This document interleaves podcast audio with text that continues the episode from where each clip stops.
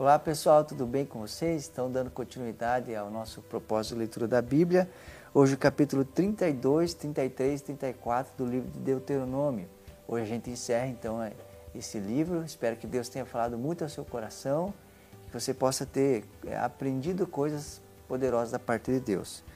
É, capítulo 32, então aqui ele começa a citar então essa canção a qual ele fala aqui anteriormente que era um testemunho né, contra esse povo, de coisas que aconteceriam e, e que eles sempre de, deveriam é, estar de olho nessa canção, porque narraria coisas importantes da parte de Deus para eles e os lembraria também de certas coisas.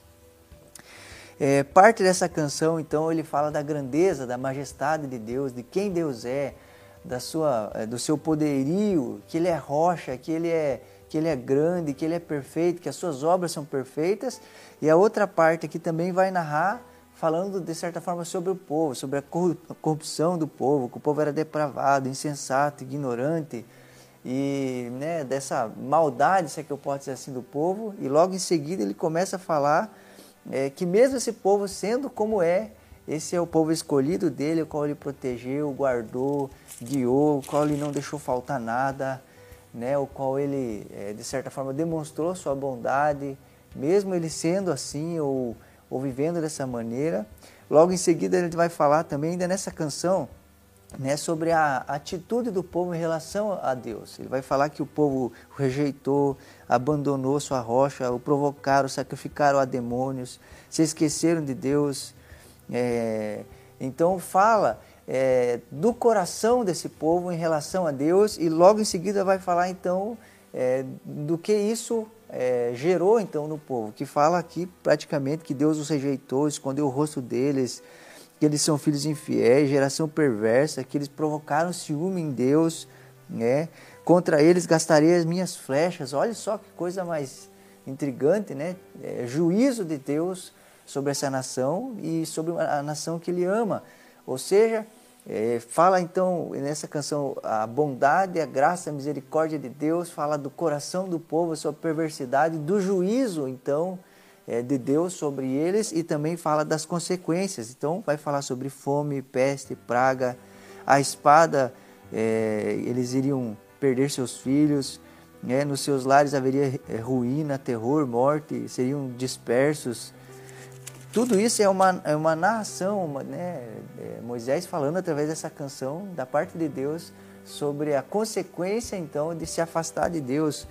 Ele chega a dizer aqui, e agora onde estão seus deuses? Ou seja, a, a, nação de Israel, eles, de certa forma, eles sempre se voltavam a outros deuses. Quando estava tudo bem, eles se voltavam a outros deuses. Então, quando eles caíam em, em ruína, eles, Deus, o próprio Deus dizia a eles, então, olha, onde estão seus deuses agora? Né? Peça para eles ajudar vocês. Olha que coisa intrigante, irmãos.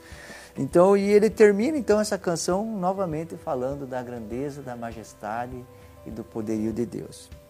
Capítulo 33 vai narrar então, é, de certa forma, Moisés abençoando as tribos de Israel. Então ele vai citar o nome dessa tribo e, e vai abençoar uma por uma.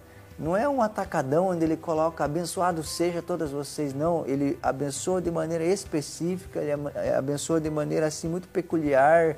Ele fala cada uma delas.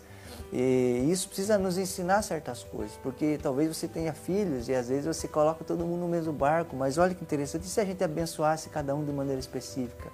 E se a gente colocasse as nossas mãos sobre os nossos filhos e os abençoasse e dissesse coisas é, sobre eles, sobre sua vida de maneira específica, as pessoas são diferentes. Assim como as tribos eram diferentes, tinham peculiaridades, né? umas moravam no deserto, outras talvez moravam em outras áreas, então eles tinham coisas muito, muito deles. E Moisés respeitou isso ao os abençoar. Isso é muito importante. Capítulo 34, então, narra a morte de Moisés, né? Que é, é um momento assim, é, ao mesmo tempo é difícil é, e também emocionante, porque é Moisés subindo a um monte contemplando a terra que Deus jurou que daria a eles. Ele olha então tudo aquilo, tudo que Deus prometeu, tudo que Deus disse que daria, e ele olha isso, contempla tudo isso, vê tudo isso, mas não pode entrar, porque de certa forma Deus não permite por conta daquela situação que a gente já conversou. Então Moisés só contempla com seus olhos e não pode entrar e, e agora então começa a, a colocar Josué então como linha de frente para que Josué então fizesse esse povo da terra. Mas o que eu acho mais maravilhoso aqui, a Bíblia vai dizer aqui que Moisés é, viveu 120 anos. Versículo 7 diz assim: Moisés tinha 120 anos de idade quando morreu, todavia nem os seus olhos nem o seu vigor tinham se enfraquecido. E olha o que diz no versículo 10: Em Israel nunca mais se levantou profeta como Moisés, a quem o Senhor conheceu face a face, e quem fez todos aqueles sinais, maravilhas que o Senhor tinha enviado para fazer no Egito contra o Faraó, contra todos os seus servos e contra a, a sua terra. Pois ninguém jamais mostrou tamanho poder como Moisés, nem executou os feitos temíveis que Moisés realizou aos olhos de todo Israel. É como se aqui então se encerrasse a vida de um grande homem, de um homem extraordinário que fez coisas poderosas, o qual Deus o dirigiu, governou, um homem que amou a Deus, um homem que deixou um legado maravilhoso para a nação de Israel. É, e também iniciando agora a caminhada de um outro homem, Josué, que adentraria o povo até a terra. E isso tudo me ensina muitas coisas, né? A nossa vida um dia vai se encerrar, as luzes vão se apagar, assim como um dia se apagaram para Moisés. E como a gente vai terminar? Como a gente vai encerrar a nossa vida? O que irão falar a nosso respeito? Será que vão falar a nosso respeito, assim como Deuteronômio encerra falando de Moisés, de como ele viveu, das coisas maravilhosas que fez? Ou será que vai contar coisas ruins e más? Né? Um dia as luzes vão se apagar para mim e para você, que a gente possa terminar bem, assim como grandes homens, como o apóstolo Paulo, né, os apóstolos, que a gente possa terminar bem.